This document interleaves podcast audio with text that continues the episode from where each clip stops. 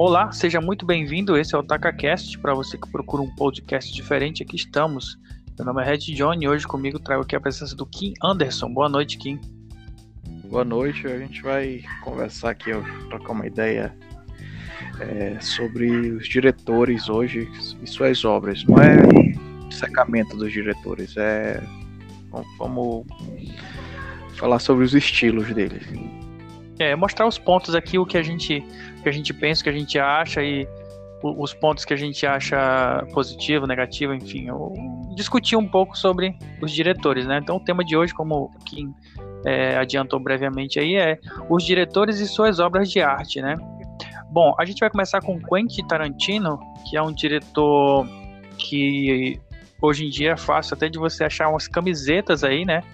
No, no, no mundo geek é, escrito e dirigido por Quentin Tarantino. Ele tem um método aí de, de escrita, um método de direção é, que eu posso dizer assim fora do convencional, né? Bom, uh, ele tem alguns filmes aqui, mas antes de citar uma lista de filmes aqui que é pra gente discutir um pouco sobre, bom, ele tem, como todo diretor, tem os seus atores parceiros ou atores preferidos, tanto que a gente pode é, analisar em alguns filmes aí o, o casting, né? A, a equipe de, de, de, de, atores é praticamente a mesma ou similar. Muito Quentin Tarantino tem um Quentin Tarantino tem um tem um, um, um, ele vem do daquele finalzinho do gore dos anos 80, né? E, e, trouxe isso até os dias de hoje. Então, quando a gente assiste o filme dele, a gente assiste um filme é, com aquele, a, aquele gore pesado dos anos 80. Ele tem essa, essa, essa pegada aí, né?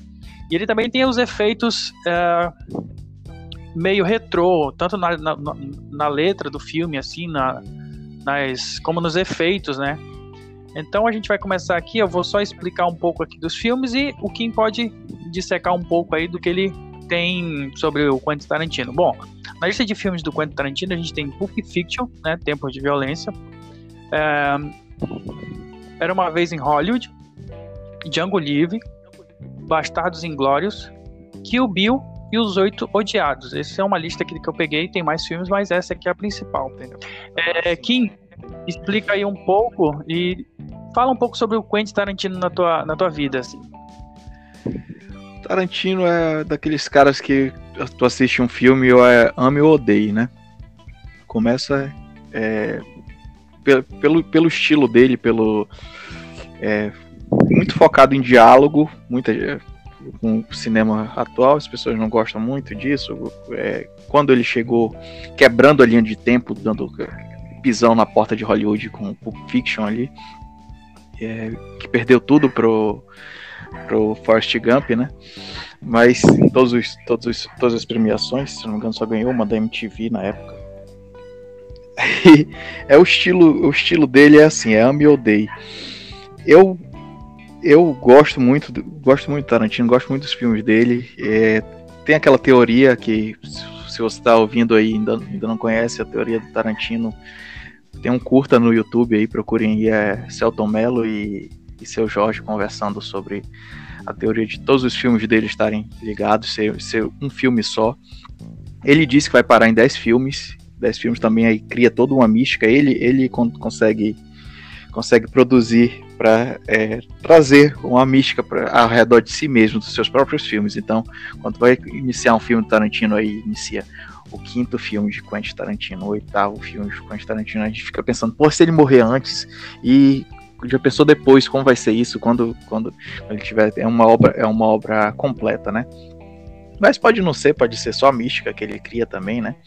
Sim, sim, isso, isso tem, é, me, fez lembrar um, um violinista do, do, século passado, chamado Paganini, Nicole Paganini, que é, surgiu uns boatos que ele. E ele era um, um violinista excepcional. E tocava com uma corda só, fazia a, a orquestras todas, harmonias todas numa única corda. E surgiu um boato que, que o dom dele tinha sido um pacto com o demônio. E ele se aproveitou disso para meio que prolongar um pouco do, do, do, engajamento na época, né? Do, do, do, falatório do boca a boca. Ora ele é, omitia, ora dizia, deixava no ar. Então, eu acho que essa questão do universo do, do, do, do Tarantino aí, o Tarantino verso, é, é mais um pouco disso, assim. É, pode ser verdade, pode não ser, mas que ele deixa assim no ar pra, pra se aproveitando desse. Quando ele era amigo do Spike Lee, hoje eles não se dão muito bem, né? Tinha. Ele, ele tem até uma participação, eu comentei contigo, num, num filme do Spike Lee, depois a gente comenta aqui falando sobre o filme. Sim, e... sim, também no, é, O Drink do Inferno, né? Que muito, por muito tempo eu achei que o filme era dele. É do Robert, Robert Rodrigues, né? Uhum. Sim, ele, ele tinha a mística que era que o Tarantino aprendeu a dirigir filmes é, é, trabalhando como como atendente de uma, do Blockbuster, né, da locadora de, video, de, de videocassete, e que o Spike Lee começou a gravar vídeo, é, fazer cinema é, com os cartões de crédito emprestados da, da namorada. Eles mesmos propagavam muito essa mística ao redor disso. Depois o Tarantino passou a ter raiva dessa mística. Disse que ele estudou muito para ser isso. No que se, se, se, tu acha que ele conseguiu ser o diretor que ele é, sendo atendente do blockbuster, tem milhares de atendentes de blockbuster que não viraram diretor, que não são como ele é. Mas ele mesmo ajudava muito na mística. Mas eu acho que depois ele achou que aquilo era pegava mal para a imagem dele, para o que ele estava se tornando, né? Porque, porque ele estava crescendo mais do que. Ele também trabalha como ator, né? Eu, eu lembro de, um, de uns episódios da primeira temporada de Elias, do J.J. Abrams, que ele aparece lá como vilão. Eu, é, minha cabeça explodiu quando eu vi o. Eu acho, eu acho que foi a primeira vez que eu vi ali. Realizei que o Tarantino era ator mesmo, que ele não, ele não só participava nos filmes dele ali para aparecer, para aparecer nos créditos e tal. Outra coisa que a gente pode falar aqui também, Kim, é que ele às vezes ele não, ele não se leva tão a sério é, como assim? É, tem uma cena no Pulp Fiction, que é a cena que o Buck, né, o, o ator, o personagem do Bruce Willis, ele acaba de matar o cara no ringue e ele pega um táxi. E esse táxi, o efeito de movimento do táxi é muito tosco, é o efeito do Chaves, e aquilo é proposital, né? Tu, tu, tu é. consegue ver que aquela cena é, é falsa, mas aquilo não te incomoda. Tem, tem uma cena também no Bastardos Inglórios que, é, que estão na, na, na casa e os, e os, nazistas vão chegar e tu, aí ele foca na, na estrada e vem os carros, aí foca na casa de novo, foca na estrada, aí foca na casa. Aí, duas cenas é, nesse corte para casa, para estrada, casa para estrada, durante duas cenas se repete. O carro tá, já estava numa curva, ele volta e tá chegando na curva outra vez. Dizem que que é homenagem ao cinema western, né, que é aqueles de cowboy que eles erravam os cortes do, do filme antigamente e, e o Tarantino ele usa isso propositalmente para para para fazer homenagem àqueles filmes que, que ele considera a inspiração dele. Também também tem a história do as histórias de inspiração dele do Kurosawa também que a gente pode falar. Mas só como, como é o Tarantino, como ele criou uma mística a, a, a, em cima dele mesmo, isso aí que você está falando, por exemplo, a gente pode, pode, pode ser realmente, ele diz realmente, mas realmente mas pode ter sido erro também, porque ele cria mística em cima do, do, do que estão criticando, ele fala, não, eu fiz isso aí de propósito, eu foi eu que fiz, foi eu que, é, eu que fiz, vocês perceberam? Vocês perceberam como eu sou genial? Sim, sim, mas eu acredito também que é fácil o cara usar um downgrade quando o cara tem recurso, assim, tipo, ele fazer um, é. uns efeitos bem, bem, bem, toscos. Quando tu vê um filme que não tem é, recurso, um diretor, enfim, uma produção aí com um baixo orçamento, e, e aí todo o filme é daquele método ali, aí já fica já fica mais complicado. É fácil um cara que tem milhões e milhões. Se bem que Fiction foi um dos primeiros filmes, acredito que ele não tinha assim, não não não sei exato, a, o, o orçamento. E o Pulp Fiction foi o primeiro com. Foi, foi, foi, o primeiro sucesso mesmo dele, né? Aí tinha Born, Born Sim. também, tinha feito uma. Tinha vendido o roteiro, né? Ele não participou em nada. O Pulp Fiction, se tu assistir hoje, tu pega assim, tu, cara, grandes estrelas, né? Mas, tipo, na época os caras estavam em baixa. Se tu assistir Pulp Fiction hoje, tu vai dizer, caramba, John Travolta, Bruce Willis, uh, Samuel Jackson, mas esse filme salvou a carreira do, do John Travolta. John Travolta tava John na, Travolta. Na, na, merda, né, cara? Aham. Uhum. É, vou fazer um filme independente ali de um cara. Eu acho que ele vai. Acho que vai dar certo. Bora. tá aí, tá aí. Voltaram, né?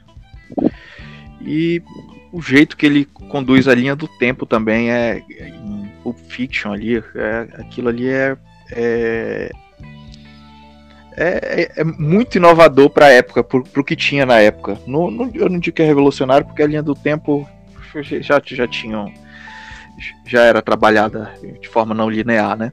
Mas do jeito, do jeito que ele fez uma linha do tempo daquele, daquele jeito, não linear daquele. Ele, ele não te explica que é, a linha do tempo, ele não te explica, ele não te dá o trabalho de, de, de explicar. Tu tá, tu tá vendo e tu tem que entender. Tu, tu, tu, tu assiste de novo. Sim, eu acredito que não é um filme preguiçoso e um filme daqueles filmes assim que tu te senta, ah, é isso, ponto A, ponto B. Pulp Fiction, na verdade, é uma história bem simples, é uma história do dia a dia de dois gangsters, né? Mas contada de uma forma bem diferente, com vários personagens, várias. É, é, é, é várias situações ali adversas, né? E, e de fato, tu tem essa, essa, esses três, essas três linhas temporais tu tem esses três núcleos aí de tempo e ele não se preocupa muito em, ter um espectador, como eu falei, preguiçoso, uma história já mastigada para ti. Tu tem que pegar aquele filme ali e processar, né? É, e nem te organiza, organizar tudo no final para ti. É, não, aqui, não, não, não, assiste de novo, então tu pensa. Fica, para e pensa. É, eu gosto disso nele. E eu não acredito em gorjetas. Sim. É, e eu acredito assim que, que Pulp Fiction é o, é o, é o até agora, assim, é, porque ainda vai ter. Vão ter mais dois filmes, acredito, né? Ele tá no filme 8. É, eu acho que Pulp Fiction pra mim é o, é o ponto alto do, do Tarantino até agora. É, tem Bastardos eu... Inglórios, tem Django Livre, mas pra mim, Pulp Fiction, assim, do, do, dos filmes deles é o, é o meu favorito. E, e, o que é que tu acha? Assim, qual, é que, qual é que tu tem a tua lista tarantinesca? Kill Bill. Para mim, Kill Bill foi principalmente para a época, né, que 2003 ali já tá estamos começando a cortar o sangue do cinema já. Aquele tanto de sangue que eu, é, aquilo ali me impressiona até hoje. É muito, eu gosto muito. Tem o quadro. sim, sim, que até a parte do gore que ele, o, o, Tarantino ele vem daquele final do gore, como eu falei assim, o final do gore dos anos 80 e ele trouxe isso até, o, até onde ele pôde, né? E, e isso é uma é. identidade que ele tem é, e que o Bill teve uma censura mesmo, ele tentou ali, tanto naquela cena de luta ali, não, não sei se é o volume 1, 2 ou 3, que ele tentou colocar em preto e branco ali por. Tal, como tu falou, liberdade artística, né? Mas é, foi. A gente sabe. Uhum. Mas assim, eu vou tentar te colocar em panos quentes aqui, tipo, pô, que o Bill são três filmes, tu tem que escolher um separado e que ele seja independente das outras histórias, assim. O teu Kill Bill favorito. Ah, entendi. Entre, entre, um, entre um e o dois, ou só ou, ou a obra toda que você está falando? Sim, sim. Ah, são dois filmes da Bill, perdão, pensei que eram três. Uh -huh. Tá, então é, tu não pode. Tu tem que escolher um Kill Bill, assim. É, o Kill Bill 1 é o melhor. Entre, entre os dois. Mas na verdade ele, ele é. Ele, os dois ele conta como, como uma obra. Eles não contam como, como um filme só é volume 1 e volume 2, que o Bill volume 1 é, conta com a mesma obra, porque aquilo que eu te falei, os filmes de, de, de Quentin Tarantino ele, ele enumera, né? Então eu acredito que o Kill Bill ele conta como a, as duas VHS do Titanic, né? Kill Bill é, volume 1 é a primeira VHS e a, o segundo volume é o segundo VHS do Titanic, que não coube uma fita só. Tá, então tá, é. tá, Tá explicado, tá, tá aceito aí. Então, que o Bill é, é, um, é uma unidade. Volume 1 e volume 2 é um. Como chama? É um encadernado, né? É, encadernado separado ali pra, pra lucrar mais. O que o Bill que é parecido baseado... com, com, com Sin City, né? O, o que o Bill ele é uma, um, um, uma revista em quadrinho. É... é, ele é um mangá, o mangá Lady Snowblood. Ele foi publicado aqui no Brasil. Eu tenho aqui, deixa eu ver quem, qual foi a editora. Foi a Conrad que, que publicou. São seis volumes. E tem um filme também do Akira Kurosawa, que é baseado nesse mangá, do é, Lady Snowblood. Mas só que, que o Bill não é uma, não é pegar, pegou e filmou o mangá, não. Ele é uma adaptação mais livre, né? Do que a do Kurosawa. Sim, como o Tarantino gosta de fazer, como ele adaptou o, Bastardos Inglória, né? Que é uma, uma história do Hitler aí, despirocada, né? E, e, também não era uma vez em Hollywood, né? Que ele pega ali e. É, no final do processo. Mas... Sim, Mas sim. É. Esse era uma vez em, em Hollywood aí, é, eu acho que. Sabe, não sei o que foi que não eu gostei. Tinha, eu, tinha, eu tinha expectativa maior. Não esperava que ele fosse economizar no sangue, não. É, nem tanto sangue, é questão, a, a história é um pouco arrastada, é, ele tem, ele tem a pegada tarantinesca, né, ele tem, ó, tu, tu, consegue identificar que aquilo é um filme do Tarantino, com as cenas simples, às vezes é só uma carona, e às vezes ele vai, o, o, o ator o Brad Pitt vai lá naquela, onde o Manson, né, o Charles Manson lá, é, tá morando, dormindo, tem aquela cena lá do cara, mas é, é um pouco arrastado, é um pouco é. maçante, é, é, é um, um Acredito que. Eu quero acreditar que foi intencional. é a mística do, do Tarantino, né? Ele, ele, ele, não erra, ele faz de propósito. É. é. Mas longe, longe da, daqui a gente, a gente. Longe da, da gente é, jogar o nosso senso crítico no lixo e dizer que tudo que o Tarantino faz é maravilhoso. A gente tem a, a propriedade para dizer aqui que de, de, de, não gostar de uma obra, que foi o, o ponto baixo mesmo. Era uma vez em Hollywood, para mim é um é fraco, muito fraco. É. Pros níveis aí do Tarantino. Eu concordo. É consenso, né? É, os, então, oito, os oito odiados eu também esperava mais, mas ele ainda é melhor do que, do que era uma vez em Hollywood. Sim, sim, sim, é verdade. Então pronto, depois desse consenso que a gente chegou aqui no Tarantino, que uh, ele tem aí os, os, pontos altos e baixos, a gente pode ir pro próximo. A gente vai pro James Cameron. Bom, James Cameron é é o diretor dos filmes caros, né? Uh, ele tem muito material de, de documentário nos filmes dele. Ele faz praticamente dois filmes em documentário de cada filme que ele faz, então tu consegue encontrar muita coisa documental dele. Ele era um cara que pesquisa muito para fazer os filmes dele. Ele é um, o, o, o, diretor dos efeitos especiais, né? Ele, ele traz coisas aí que depois viram, viram divisores de água ou tendências em filmes aí. Uh, nos filmes que eu vou citar aqui, a gente tem Avatar, que tem o melhor Cable já feito, mas não foi usado, foi escolhido outro ator para fazer o Cable, né? Mas tudo bem. É, ele tem Titanic, que custou mais caro que o próprio navio. O filme Titanic custou mais do que o navio real. Navio ser o navio original, né? A gente tem o Exterminador, que para mim o 2, o resto a gente pode. Sim, o resto a gente pode relevar, né? não, não cabe. Pode, pode falar só desse filme.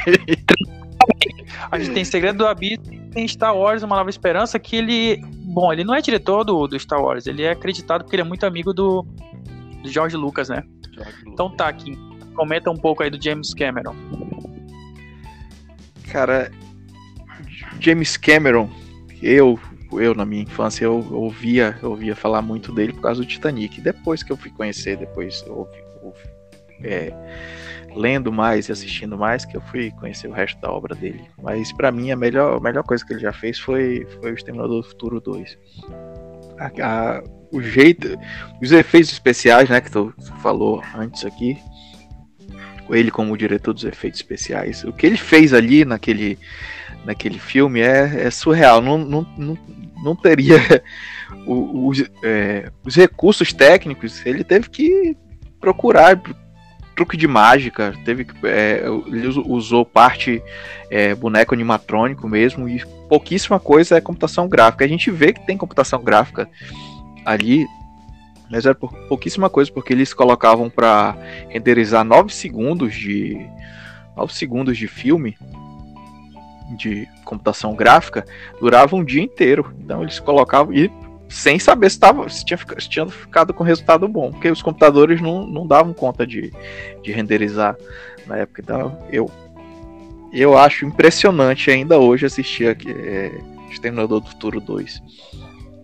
Eu não sou um muito fã da, do, do Exterminador do Futuro, da, da linha, da, da, do universo ampliado dele, não. Eu não, não sou muito fã, não, mas o 2 para mim é sensacional. Avatar. sim, sim, sim, continua. Vai. Não, eu só vou dar um ponto e tu segue nos outros filmes. Eu, eu só quero dizer que, que eu tenho, eu tenho para mim que às vezes a, a escassez de recurso ela ajuda um pouco na criatividade. A, a, a uma, uma, uma, boa produção, às vezes, ela depende de, de, de, de tu precisar mais se virar com o que tem. Isso a gente vê em, eu acredito em Stranger Things, que na primeira temporada tu tinha muito efeito prático. E aqui eu não, não sou saudosista de dizer que não, não usar efeito especial. Mas quando uma série ou uma franquia tu começa a ter mais recursos, tipo, poxa, o primeiro foi muito sucesso, agora eu vou te dar o triplo do dinheiro de espiroca aí. Aí o cara tenta fazer um negócio muito mirabolante e às vezes o cara se perde, às vezes a, a, a, a obra, a criatividade, o, o a, a, escassez de recurso, ela te dá uma coisa, tanto é que tu tem clássicos aí que dos anos 80, anos 90, que tu não vê hoje em dia. Como tu falou, tu é. tinha renderização aí precária de computadores, hoje em dia tu tem no celular, tu faz uma renderização, um filtro do teu Instagram, ele coloca um, um, Jurax, um dinossauro do Jurassic Park na tua, na tua sala de estar aqui, né? Perfeito. E, e, e, tu não consegue, tu não tem tanta coisa como tu tinha antigamente. Né? Só esse ponto que eu ia colocar mesmo, tu segue nos outros filmes aí do, do, do James Cameron. Eu a gente vai, vai falar depois aqui do a gente comentou antes, né? Do Tarantino, Cameron e Spielberg. Eu sempre fui fã do, do Spielberg.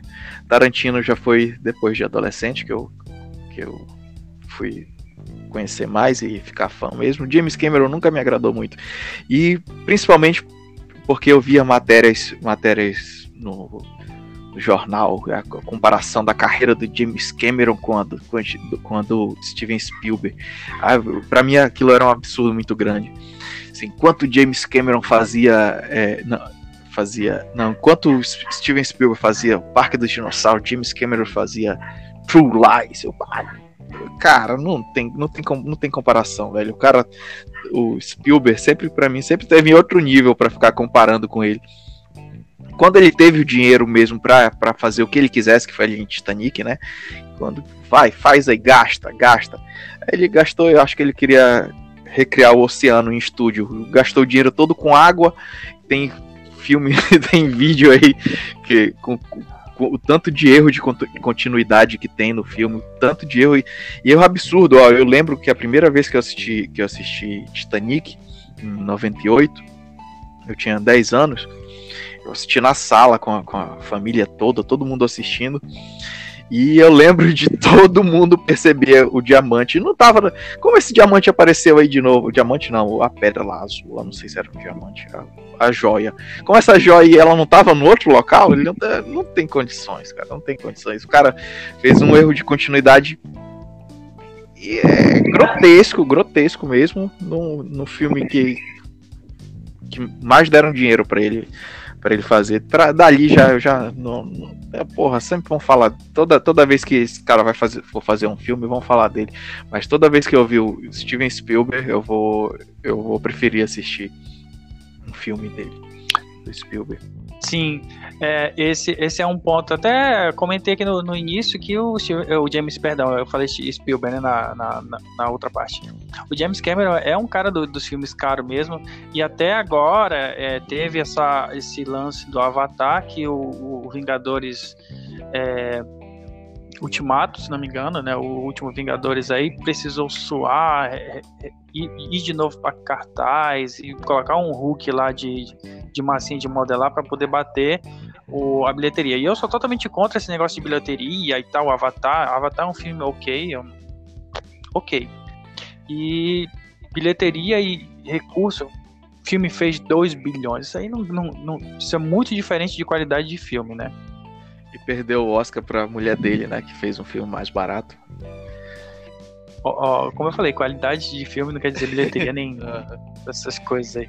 Isso, isso, como eu falei, assim, eu sou, hoje em dia, hoje eu sou um, um, um espectador de filme que eu gosto de coisa pé no chão. Gosto das coisas mirabolantes, sim, claro. É divertido, desligar a mente e vai. Mas hoje em dia eu sou um cara mais contido, assim, eu assisto um filme que é uma história mais tranquila e uns efeitos até toscos, para mim eu tô satisfeito. Eu já assisti Avatar várias vezes, eu gosto, eu gosto do filme, ele ele entrega o que promete, né? Mas mas a gente sai com, com aquela sensação de que falta alguma coisa, apesar de entregar o que promete.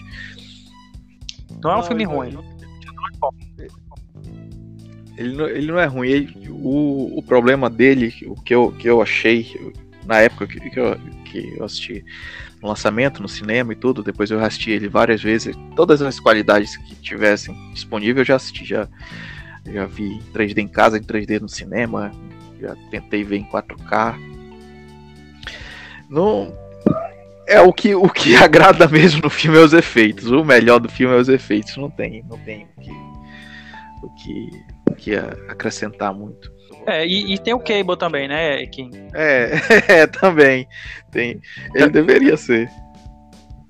Poxa, cara, ele é um desperdício. A melhor coisa do Avatar que é o Cable lá e, e foi escolhido outro ator, mas, mas, tudo, mas tudo bem, né? A, a, a vida não é como a gente quer, não.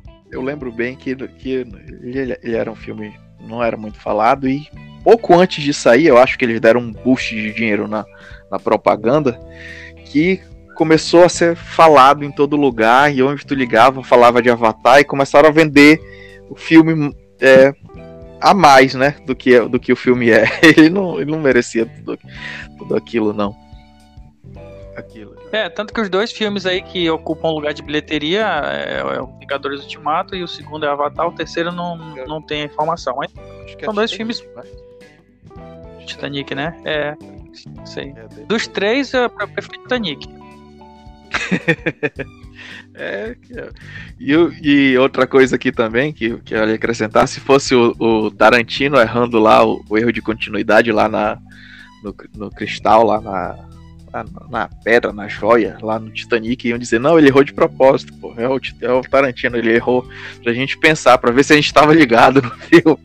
Mas como é o James Cameron, não tem tanto apelo assim, não tem essa mística ao redor dele. Ele disse, porra, o cara gastou dinheiro, ainda errou nisso, errou nessa besteira.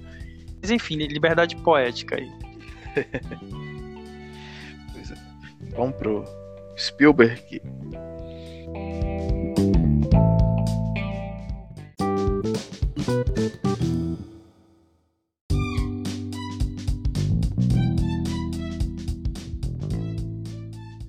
Bom, então agora na nossa segunda parte a gente vai falar sobre Steven Spielberg. Né? Steven Spielberg que é um diretor aí também com as suas obras é, que eu acredito que todo mundo conhece, todo mundo gosta de pelo menos um ou dois ou três filmes do Steven Spielberg.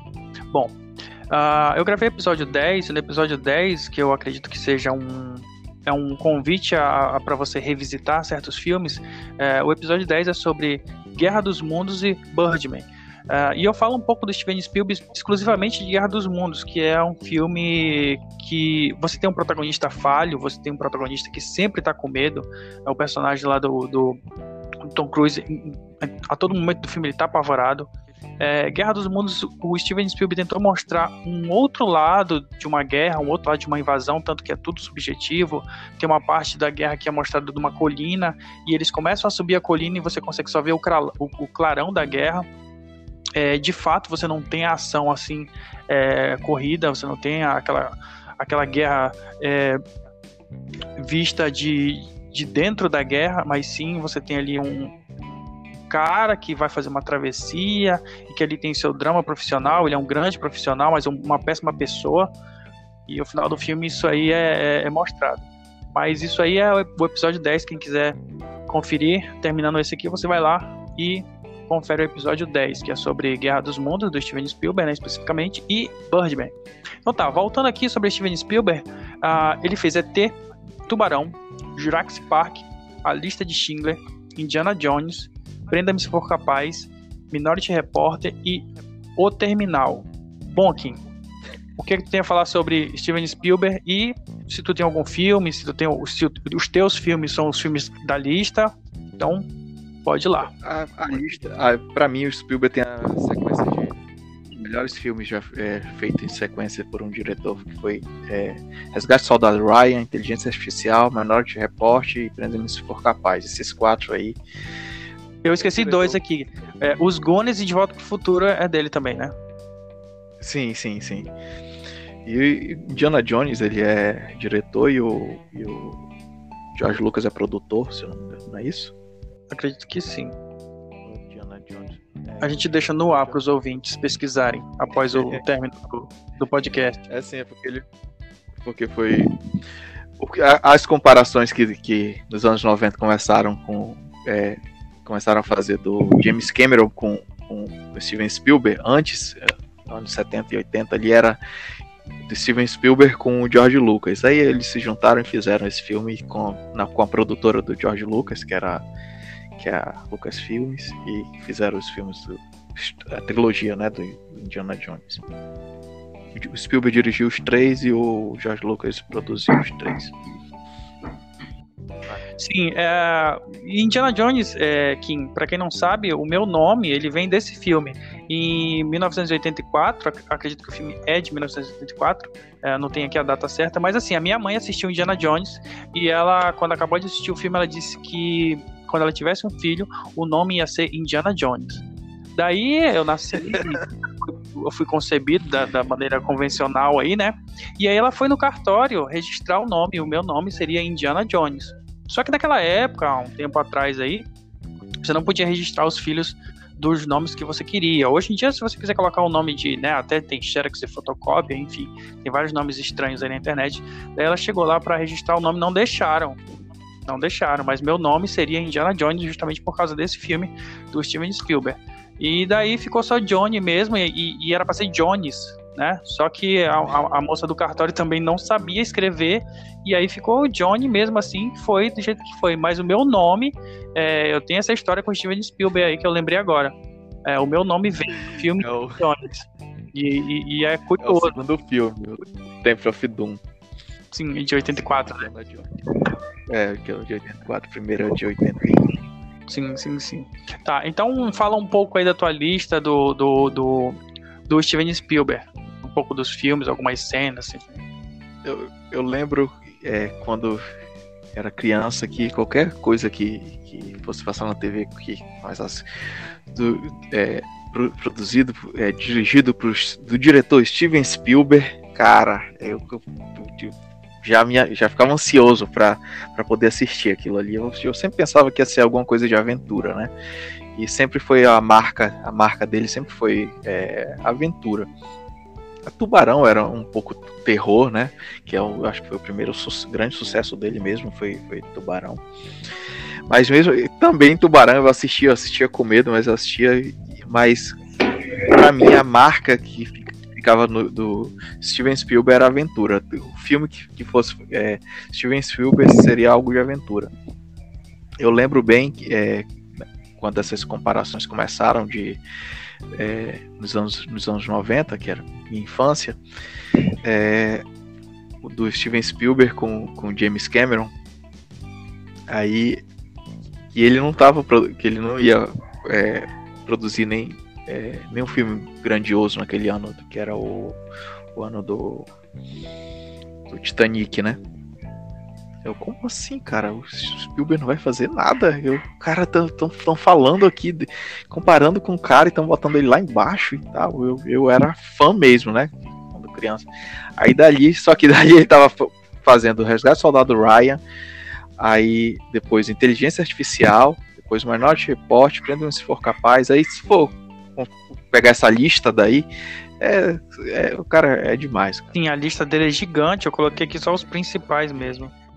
É, de, nesse intervalo ali, depois do Titanic, eu acho que, que provocaram ele, né, com, com, com, com essa comparação. Eu vou, vou começar a, fa a, fazer filmes diferentes aqui também. Aí, aí o Terminal eu não gostei muito, mas mas assim, então, é, eu, eu te convido a, a, Como eu falei, é, eu tenho vários filmes que eu, que, eu, que eu não gostava. Não recentes, assim, tipo, os filmes recentes que eu, que eu não gostei, eu não, não procuro reassistir. Mas eu acho assim que. Será que hoje tu reassistindo o terminal não, não, tu não gostaria do filme, assim? Porque é, é, é simples a história, é tudo. Não, não, não digo que eu acho o filme ruim, é um filme bom, mas eu, eu, eu esperava que que continuasse essa sequência, sabe? Essa sequência de, de filmes muito acima. Resgate Soldado Ryan, Inteligência Artificial, Minority Report, Prenda se for capaz. Uhum. Aí depois disso ele voltou com, com, Guerra dos Mundos, aí depois foi produzir, né? Ele foi, ele foi produzir Memórias de uma Geisha e depois ele, não sei se ele só produz é, Munique, né? Esse eu não vi. Foi tudo na mesma época. Brandon, não. Guerra dos Mundos, Memórias de uma Geisha e Munique, acho que foram, foram, foram todos na mesma época. É, questão de meses de, de diferença de lançamento. Uhum. E, e, todo diretor tem seu, o seu xodó, não é? Um dos xodós aí do Spielberg é o Tom Hanks, né, cara? Aí também o Tom Cruise, né? Também ele gosta muito de trabalhar. Sim, sim, é, é Tom Hanks e Tom Cruise. Ele é um dos xodóis aí. Tá. Então, Kim, me fala da tua lista do, do, do Spielberg, pelo menos assim, os. Os dois. É, é, difícil falar um filme só, né? Então eu vou colocar aqui três filmes. Coloca a tua lista de top 3 do, do Spielberg. Inteligência Artificial. É, Jurassic Park. O primeiro, né? né? Pode, pode até ignorar os outros. Sim, igual o Exterminador. O Jurassic Park só existe para mim um. O resto. E eu gosto, eu gosto muito dos Goonies, mas eu prefiro o Minority Report, esses três. Esses três, né? Artificial, Jurassic Park e Minority Report. É, eu vou colocar um, um, uma nota aqui no, no Jurassic Park que ele ditou as regras do, do, A gente até falou no, no outro episódio aí, no, no episódio sobre vazamento da Capcom, enfim, é, a gente até falou sobre o Jurassic Park que ele, ele causou um efeito parecido com o efeito sabor de morango das indústrias, onde o, o, o sabor de morango que a gente tem no, na mente não é sabor de morango, né? Tipo, o, o, o, morango que a gente tem na nossa mente ele é muito diferente da fruta, né? O artificial é o, é o real na nossa mente, né?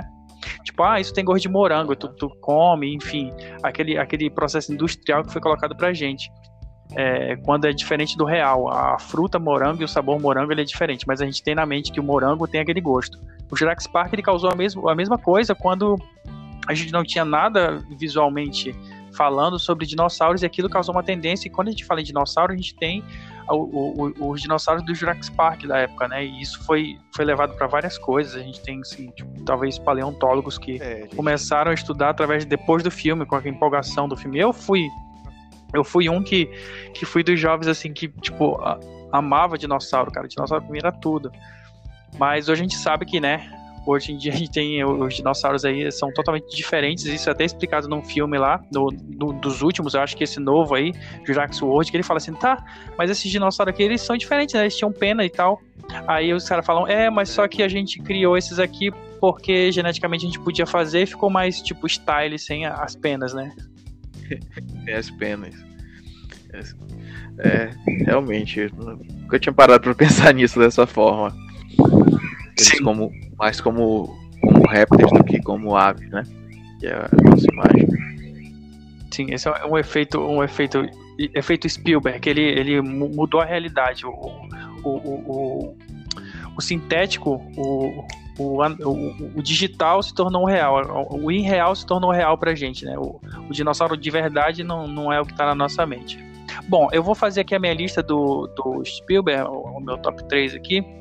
Bom, uh, primeiro, sem sombra de dúvidas, assim, eu vou colocar a Guerra dos Mundos, até porque é, não querendo ser aquele cara do contra e longe de mim é, dizer que o filme é perfeito, ele tem os seus defeitos, mas Guerra do Mundo para mim é um, é um, dos melhores filmes que já foram feitos assim sobre guerras, porque também, enfim, assista o episódio 10 e você talvez tenha assim, um novo, uma nova concepção sobre Guerra dos Mundos.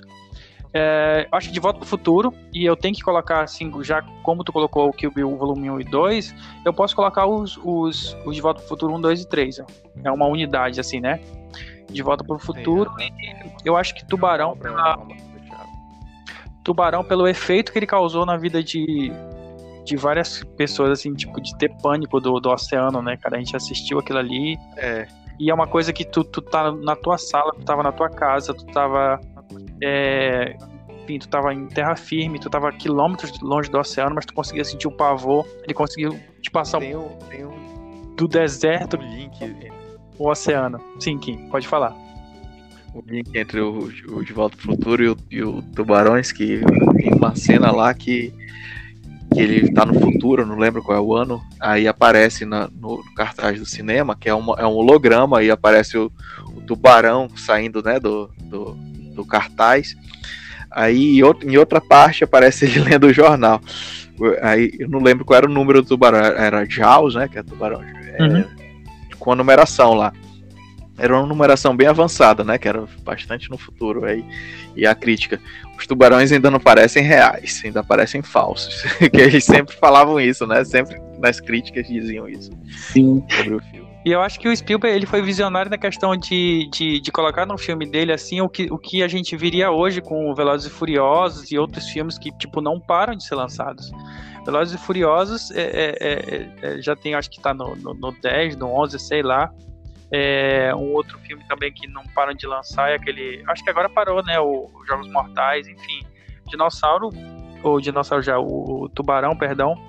Eles teria assim, se, se quisesse, aí a, a exaustão, né? Até os 50, né? sim, sim. É uma coisa que é, é, é sob a hora de parar, né? É, é sob a hora de parar. E uma coisa assim que eu posso falar que talvez Tubarão mereça um, um remake, né? Talvez um, refazer um filme, mas de volta pro futuro não, um reboot, essas coisas. O Tubarão talvez você precise de um reboot. Acho que já, já até foi feito vários, mas não deu certo nenhum, né? Filme de Tubarão, assim. Eu acho que até hoje, que, pra você perguntar assim, um filme de Tubarão é, é Tubarão. Tem aquele. Tubarão. Águas Profundas, Águas Rasas, sei lá, enfim, tem outros filmes aí. Tem até o Sharknado, né? Que os tubarões que voam aí, mas. é, isso aí eu nunca vi, não. Tu já viu o Sharknando, não? Eu já vi só pôster, já vi. Sim, eu também. Mas nunca tive ah, coragem pra ver filme, não. Enfim, assim, é, é, é, um, é um lugar que o Spielberg chegou lá e deixou a obra dele. Pronto, é isso aqui, tá, tá feito. E de volta pro futuro não, já tentaram. Que, que, que, eu já ouvi boatos que querem tentar reavivar, refazer, enfim, mas não é uma coisa que não, não vai ser mexida. É uma obra que vai ficar ali para sempre. Ela é melhor essa obra fechada, porque eles viajam para os anos o futuro deles é o nosso presente, né? Em alguns casos lá, não ficaria muito legal, não, né, as adaptações. Eu acredito que não. Outra coisa que, que como eu falei no início aqui, falando sobre o, sobre o Spielberg, tá, comparação dele com, com George Lucas e depois dele com James Cameron faziam muito, né? Sempre tendem a comparar ele com, outro, com outros diretores. E no início dos anos 90 tinha aquele problema das renderizações que eu falei quando estava comentando sobre o sobre o Terminador, Exterminador do Futuro 2, que era o filme do, do James Cameron. E o Spielberg montou sua própria é, produtora nessa época, que é a DreamWorks, para justamente tentar é, diminuir esse, esses problemas de, de, renderização que era ele contra, eram com vários era, fez era um estúdio de animação, né? Era um estúdio de animação. Mas depois se tornou uma produtora e na mesma época o George Lucas comprou comprou a comprou a Pixar, que era dele. Depois ele vendeu para Apple. E te, teve também essa, essa briga entre Pixar e DreamWorks, que era George Lucas e, e Spielberg. Mas isso é um, um matéria para a gente com, comentar em outro dia sobre, sobre essa rivalidade entre as duas produtoras, mas eu, eu gostaria de deixar aqui para vocês assistirem. Se puderem assistir, se encontrarem também, é, um, é uma série é, animada da, da DreamWorks que foi dirigida pelo Spielberg, que o nome é Invasion America. Ela é de 1998, se eu não me engano. Ela aqui no Brasil ela passou como Invasão da Terra, o nome que foi utilizado. Ela passou na TV Globinho alguns episódios. Não sei se passou todos, são 3, 10 ou 13 episódios. São, é curta a série é, é uma série muito boa. É, é um, é um jovem que descobre que ele tem que ele tem gen, genes alienígenas e que ele precisa precisa é, ser levado que o pai dele deixou uma herança para ele que é com mais, mais armas de guerra. Ele precisa ir para intervir na guerra. Muito boa muito boa série mesmo. São 10 deixa eu formar melhor. São 10 episódios em Vejam América. Procure, vale muito a pena.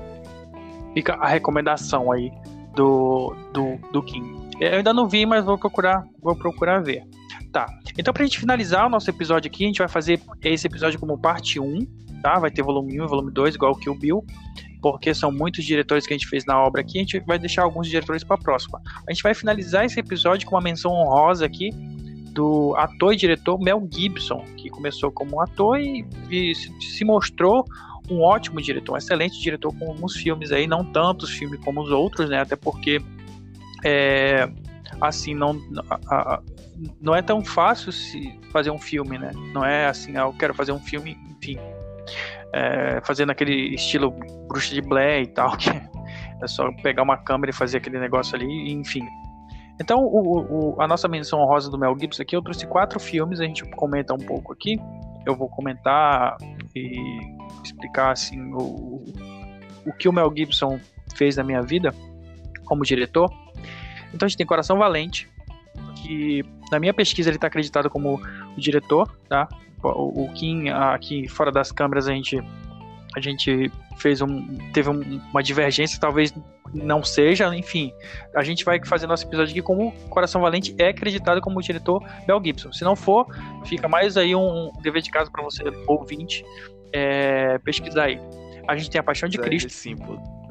É, é dele? É sim, é sim. Pronto, então tá explicado aí. Tá, então a gente fez a nossa pesquisa aqui na nossa enciclopédia. e aí foi constatado que realmente Coração Valente é do, do Mel Gibson como diretor. Ator, diretor, produtor, cameraman, o cara do, do microfone, o cabo man, enfim. A gente tem a Paixão de Cristo do Mel Gibson. A gente tem até o Último Homem e tem Apocalipto. Pra você que não conhece, pra você que é mais jovem aí, Apocalipto é o Forrest Gump do, do Mel Gibson, né? Então, Kim, é, a gente tem aí o nosso, o nosso querido Mel Gibson como diretor, ele é ator e diretor, né? Então, tenta falar um pouco aí do, do Mel Gibson. Eu, eu, eu conhecia ele, conheci ele como diretor no, no Paixão de Cristo, né? Depois eu vi, eu tinha visto Apocalipto. Eu não sabia que ele era o diretor do Coração Valente, por isso que eu perguntei antes aqui se ele era eu, então já conheci ele, já conheci ele antes como, como diretor de Coração Valente. É um filme que eu gosto. Eu não, não, não morro de paixões pelo filme. Minha mãe adora esse filme. Ela volta e meia ela pede para para assistir de novo. Eu não gosto muito. É, Paixão de Cristo, cara.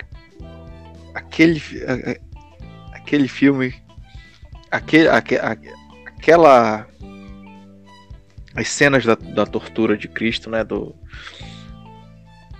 da, do sofrimento de Cristo ali, ele me lembra muito a um, um livro é, chamado Operação Cavalo de Troia, que a descrição, a descrição da tortura ali é, é segue, segue os mesmos, os, a mesma linha, a, os mesmos passos, né? Eu, eu, é um filme que eu gosto, que eu, que eu acho que tem seu valor, seu valor histórico ali pelo que ele fez na época. E eu acho que foi esse filme que fez ele, ele parar de ser de, de, de, não ser levado tão a sério quanto, diretor, porque esse filme ele tem muito preconceito em, em volta dele. O filme Paixão de Cristo. O, Sim. Ator, se, eu não, se eu não me engano, é o Jim Caviezel, né? Que é o, que é o, o, o ator principal, que é o, que é o que é Cristo no filme, ele reclama que foi o filme que estragou a carreira dele, que depois desse filme não, não, cham, não quiseram mais chamar ele para fazer, fazer grandes filmes e tal. É o Jim Caviezel, sim. Atrapalhou no sentido de preconceito, né? Ninguém quer, ninguém quer ver o seu. É, fonte de, de, adoração religiosa sendo torturada, a gente, a gente lê, imagina, mas ninguém não é, não é algo que, é, que alguém queira ver, então é, causou um, um, um, certo, um certo preconceito em relação a isso. Sim. Apocalipto já é um, é, um, é um filme que eu gosto muito. O final dele ali, que a gente não, não sei se a gente fala sobre os finais aqui, são filmes antigos, né? Ah, pode falar. Spoiler é aberto aqui. aquele final que ele, que, que ele tá correndo por causa que estão chegando os estão chegando os espanhóis cara aquilo aquilo é, é, é muito bom cara muito bom dá, dá, toda uma dá toda uma, uma visão sobre sobre a vida a vida antes né antes dos, dos colonizadores chegarem aqui na nossa região eu gosto muito do filme fora esses três, eu não conheço outro filme do. Até o último homem tu não assistiu, que é com Homem-Aranha? O Andrew Mel Garfield. Gibson, Sim, é do Mel É aquele Gibson. que ele, que ele, que ele carrega. Sim, que ele é um soldado adventista. Não, ele não atira. É adventista, né? Ah, tá, Isso. tá. Assisti, assisti esses dias. É bom, muito bom também. Bom, a minha, a minha experiência com o Mel Gibson também, ela, ela é grande, grande e forte pela paixão de Cristo. E pelo que tu falou, assim, a questão do... Não é nem a questão de preconceito, é a questão de... O filme te incomoda. É, eu demorei, acredito que, sei lá, eu, assisti, eu não consegui assistir o filme de primeira. Eu passei, acho que umas quatro vezes, assim, passei dias e dias para conseguir assistir o filme inteiro. É, e a gente tem relatos aí de de desmaios em sessão de cinema. A pessoa teve uma, uma freira que até teve infarto e faleceu. Não sei se, se o fato é real ou, ou, ou foi clickbait na época, mas teve uma, uma freira que morreu na sessão de cinema. A gente teve vômitos, desmaios aí. E é um filme que, que ah, tanto com, com preconceito como, como ele, ele te incomoda, ele, ele, ele te, te joga assim, do, do, te dá um soco no estômago e depois te joga na parede, né? E como tu falou, é. o filme ele é baseado num. A, a, a, ideia do Mel Gibson foi a partir de, um, de uma visão de uma freira, e ela escreveu um livro, uma freira que teve uma, uma visão da, da, da paixão, né? Ela teve uma visão sobre como teria sido e escreveu.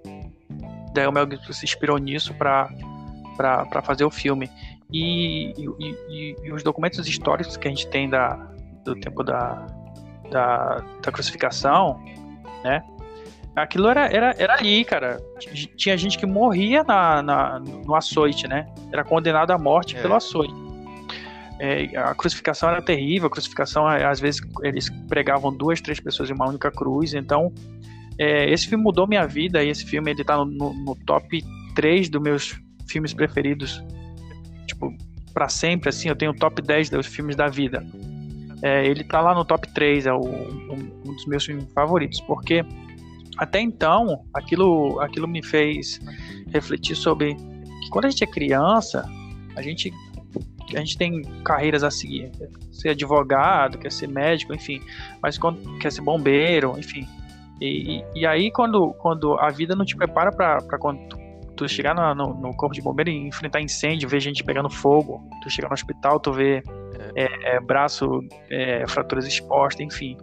E, e, a gente sempre via assim a, a, as representações de, da paixão de Cristo no cinema um negócio bem galhofa, né? Tipo, a gente via umas escotadas assim, umas coisas. E, e, e, aquilo ali pra gente, é como eu expliquei antes, aquilo ali pra gente era o real, né? Aquilo ali era, era o conceito que a gente tinha sobre a paixão. A, o caso da crucificação e a condenação de, de Cristo, né? E quando a gente chega naquela, naquela paixão do, do Mel Gibson lá, aquilo, aquilo te choca, cara, e aquilo te faz pensar, né? Sobre o quão verossímil aquilo foi. E o jeito que é mostrado, e, e, e o tempo de tela que aquilo fica lá, para realmente te incomodar mesmo. É, foi uma, uma, coisa que, para mim, assim, foi, foi, fantástico, cara. Uma coisa que. E ele teve coragem de fazer aquilo, né? Pra época, assim, enfim Aquilo é um gore, cara. Se tu, se tu, se tu colocar aquilo ali, aquilo ali é um, um, um, gore mais gore que o Tarantino. Ele teve mais, mais sangue frio de fazer aquilo ali do que, do que o próprio Tarantino. Enfim, então esse filme para mim foi um filme que eu tenho a, a concepção de vida, assim, é, antes e depois da Paixão de Cristo do Mel Gibson. Como eu falei, esse é um filme que tá no meu top, top 3. Tá? Depois a gente pode fazer aqui um, um episódio só sobre o, top 10 ou top 5 dos filmes da, da vida da gente, né? A gente tá falando aqui sobre diretores, enfim, mas esse, esse do, do Mel Gibson é um, um filme que tá na, no, no, topo da minha lista. Então. Eu tenho uma, é... uma história para contar sobre, sobre esse Paixão de Cristo. Que na época que ele tá.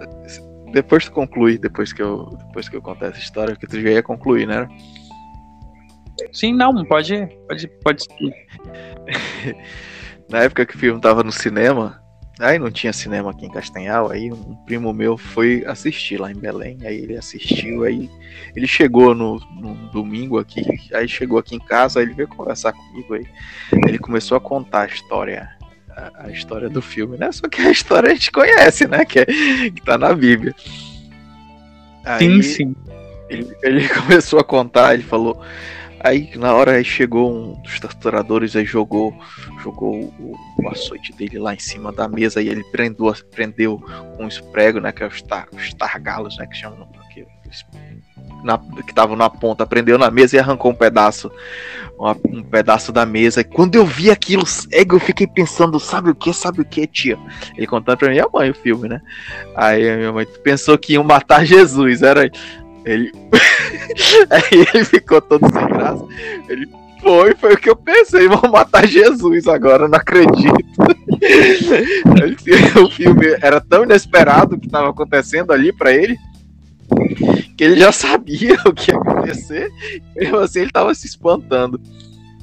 Sim, isso, isso, isso, é interessante porque a gente vai assistir o filme sabendo toda a história do, do que vai acontecer. Né? E, e, e mesmo assim é, é, surpreendente, tu sente aquele, aquele suor frio, tu sente aquele incômodo, cara.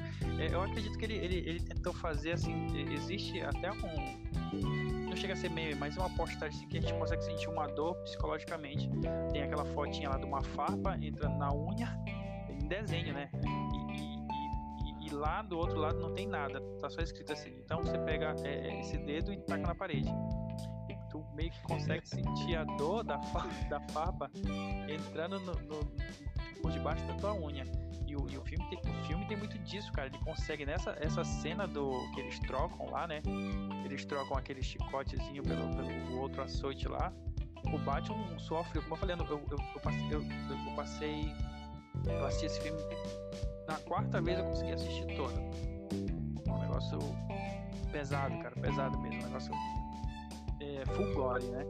Completo pra. Ele é feito para isso, né? Feito pra, pra, pra, eu, eu achava na época que eu vi que era uma provocação, que eu achava o filme mais como uma provocação. Hoje já não vejo mais tanto assim, não. Eu, eu, eu entendo mais do, da forma que tu, que tu explicou, é, é, a forma que eu, que eu entendo ele hoje. E, e eu também ainda tenho aquela visão de que tem muito preconceito com esse filme. Sim. E o Mel Gibson é muito religioso, cara. Se tu procurar um pouco da, da, sobre a vida pessoal dele, ele, ele é um cara que eu acredito que antes dele fazer esse filme, ele já, ele já tinha um, uma ideia fixa sobre religião na cabeça dele. Eu não sei se, eu, se o ponto dele foi tentar criticar. Tanto que esse Até o Último Homem também é um filme bem religioso, né? Voltado pro, pro, é. pro lado religioso e baseado em, em fatos reais. É, a Paixão de Cristo também tem quem diz que não, e, enfim, isso aí é uma outra discussão, a gente não vai tentar entrar nesse debate de, de se é baseado em fatos reais ou não, mas a, a parte de, de, de, o filme ser verossímil, o filme ser visceral, o filme ser é gore, né, o cara, o filme é pesado demais, cara, o filme é um negócio complicado, cara, de, se falar, é um, é um negócio que te incomoda, é um negócio que te deixa é, constrangido, um negócio que te deixa com, com ânsia, mas é uma, no final do, de tudo é uma experiência boa, assim, de tu levar pra, pra, pra tua vida aquilo ali, cara. Como eu falei, assim, é, saber que a vida não, não, não é um conto de fadas que a, gente, que a gente tem na cabeça. Às vezes a gente pensa, a gente tem às vezes assim uma ideia de uma história, alguma coisa na cabeça. Até como eu expliquei sobre, sobre tu, tu é um pouco, tu trabalha um pouco na área da saúde, meu irmão também. Tipo assim, as criancinhas, ah, eu quero ser bombeiro, eu quero ser médico, mas a vida não te, não te mostra, não te dá aquilo, cara, o, a, o real do que vai ser, do que tu vai enfrentar daquilo ali pra frente, né? Uhum. A gente, quando vi a primeira vez, eu, eu primeira vez que eu fui pra sala, sala de cirurgia, pra, pra ver uma cirurgia, fui acompanhado com outro amigo meu, ele, o meu amigo desmaiou, eu tive que sair da sala também, porque eu tava, eu fui acompanhando ele. Era para acompanhar, porque a gente ia depois substituir é, o, o, utilizando os equipamentos lá dentro. Mas ele até hoje ele disse que ele, que ele desmaiou porque ele estava com fome, que não foi porque ele estava vendo sangue, não. É, é claro. Esse aí é, é o, o, Tá na primeira página do, do, do, do macho alfa, né? Esse aqui, pô, isso aqui. É, esse aqui foi. O meu desmaio foi foi fome, cara. Isso aqui, em, em outra ocasião, eu. Hum, porque eu sou, sou o mestre. Bom, então, para a gente encerrar, a gente fez aí nossas, nossa parte 1 sobre os diretores, as suas obras e como esses filmes, né, é, influenciaram a nossa vida, assim, filmes, filmes são, são, são, são vivências, são, são experiências que a gente leva para a nossa vida. É um, é, um, é um pouco da construção do nosso, do, do nosso caráter, do, do, que a gente é. Eu acredito que filme é se, as coisas boas, né? Eles moldam a gente, a gente tem uma, uma noção de, de vida através de filmes, né? A arte imita a vida, sim, sim, sim. Então acredito assim que teve filmes aí, como eu falei, a, a lista de Schindler também é um filme maravilhoso. A gente tem filmes aí que que não, não falou de todos aqui de todos esses diretores, a gente falou mais sobre o estilo, sobre é sobre mais o estilo mesmo. A gente e, e como o, o, diretor conduz o filme, né? Porque tu pode ter uma, uma excelente história e mal, mal dirigida, mal produzida, né? Que vai por água abaixo. Aí a gente tem inúmeros exemplos aí de, de histórias boas que foram mal dirigidas, né? Então, o diretor tem muito disso, cara. O toque, o jeito que ele vai fazer. Ele pega os ingredientes e o jeito que ele monta o, o bolo, enfim. Então tá, é, eu vou me despedindo por aqui. Quinto se despede do nosso público aí, se quiser deixar alguma mensagem, alguma rede social tua, enfim, se não, só se despede mesmo, a gente fica por aqui e eu te convido para a gente participar da parte 2 dos diretores, que ainda ficou faltando alguns. Então a gente tem Martin Scorsese, a gente tem Christopher Nolan, e esse tem muito o que falar. A gente tem Zack Snyder e alguns outros aí que a gente pode falar é, o Jorge Lucas, né? Pode falar do Jorge Lucas também, num, num, numa parte 2. Praia de Palma e o é, Clint Eastwood. Não, eu não tenho rede social nenhuma, então até a próxima. Na próxima a gente comenta sobre esses, esses outros diretores que nós falamos aqui. Também, se não der todos também, a gente faz outro, outro corte também, outra vez. Boa noite.